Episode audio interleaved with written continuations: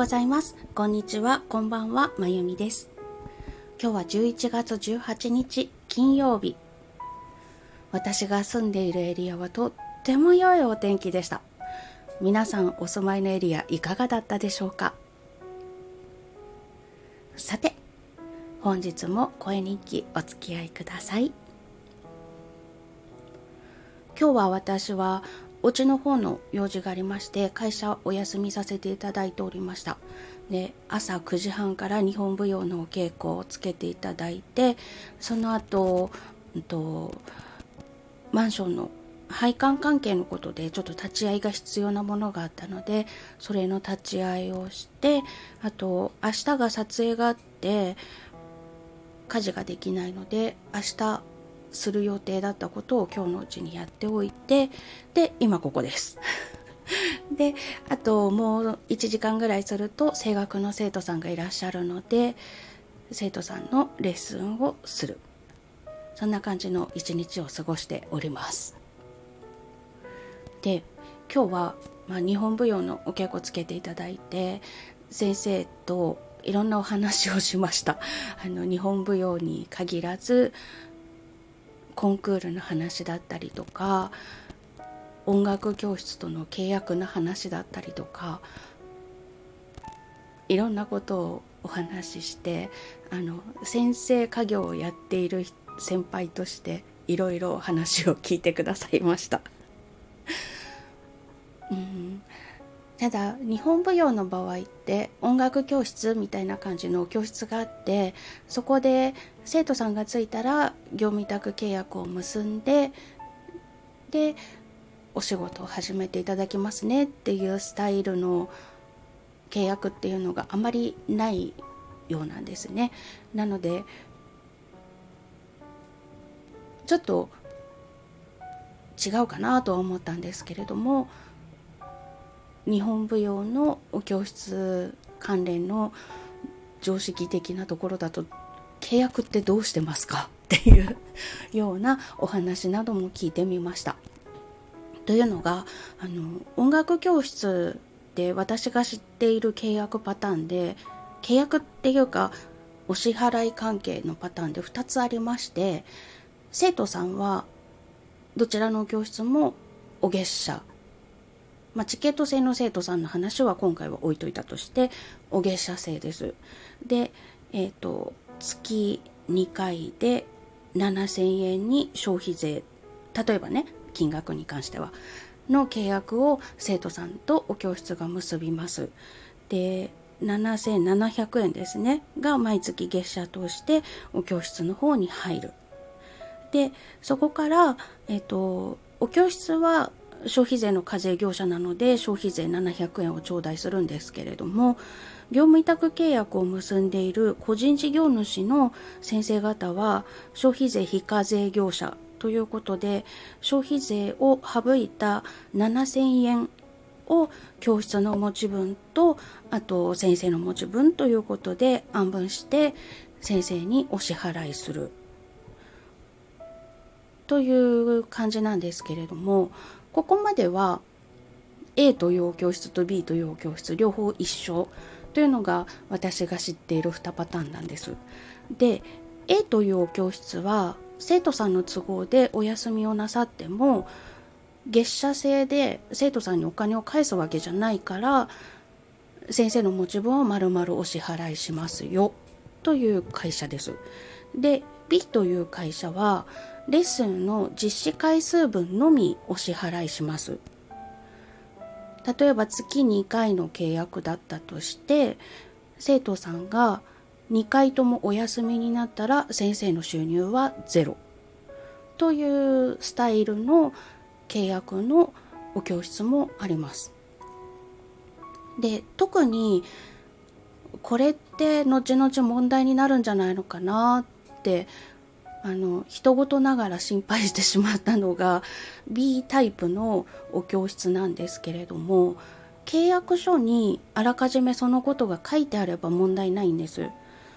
ただその私が知っているタイプの B タイプのお教室は契約書にそのことが書いてないんですね。実施回数分のみお支払いしますという言葉が一言もそれに準ずる言葉もないので契約書だけを読んでも生徒さんの都合で休まれた時に自分の収入が減るということがわからないで契約するというパターンもありえます。特に初めて音楽の先生としてお教室と契約する場合生徒さんが休んだ時の自分の収入がどうなるのかっていうのを考えるということすら思い至らないで契約するというパターンもあると思うんですね。周りのお友達とかで音楽教室の先生してる方がいていろんな話を聞いていれば気をつけなきゃなって思うと思うんですけれども何も知らないでお教室と契約した時そもそも生徒さんが休んだ時私のお給料ってどうなるお給料というか収入ってどうなるんだろうって考えることもなく契約してしまう人もいると思います。で実際に生徒さんが休んで自分の収入が減ったとかゼロになったっていうとびっくりするじゃないですか。そこで初めて気づくわけですよね。でそうするとなんとなくその教室に対する不信感だったりとか不満だったりとかっていうのを持ってしまう人も出てくると思うんです。あのとてもこうおおらかな性格の方で何も思わないという人もいらっしゃるかもしれないしまあそういうもんなんだなと受け止められる方もいらっしゃると思います。でも先生業を始めてすぐの頃ってそんなに生徒さんいるわけでもないから1人の生徒さん分の収入がゼロとか半分とかになると結構月の収入に響いたりとかするじゃないですか。そうなった時にねお互いに幸せじゃないよねこれ って思った契約書を見たことがありまして で他のこの業務委託契約を結ぶようなお仕事をなさっている方々ってどんな感じの契約書を結んでるんだろうと思っていろんな方に聞いてみています。それが常識なんだったらばどこの教室もそうなんだったらばまあそういうもんなんだなと思えるのかもしれないんですけれどもねなかなかうん難しいものがありますよね。生徒さんが来るか来ないかってその日になってみないとドタキャンなんて普通にありますからなんか今日疲れちゃったから行きませんとか連絡なしで来ないとか あるのでその日になってみないとわからない。それだと生活していくための軸としてするお仕事だとちょっと不安があるんじゃないのかなと思ったりとかしてまあ、会社の方でしている仕事が経理だったりとかそういう契約書を作ったりとかっていうこともするお仕事なのでちょっと気になってしまいました。まあ、今後あの他の教室とかご縁をいただくことがあった場合には私自身気をつけて確認していこうと思っているんですけれどもそうその確認するっていうこととかもねなかなかお金のことってこっちから聞きにくいよねっていう話を先生としてたんです。でそのそうですよねって言ったんですけどその後ふと口をついて出てきた言葉が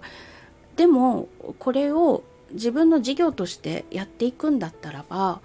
そこはきちんと確認しないといけない。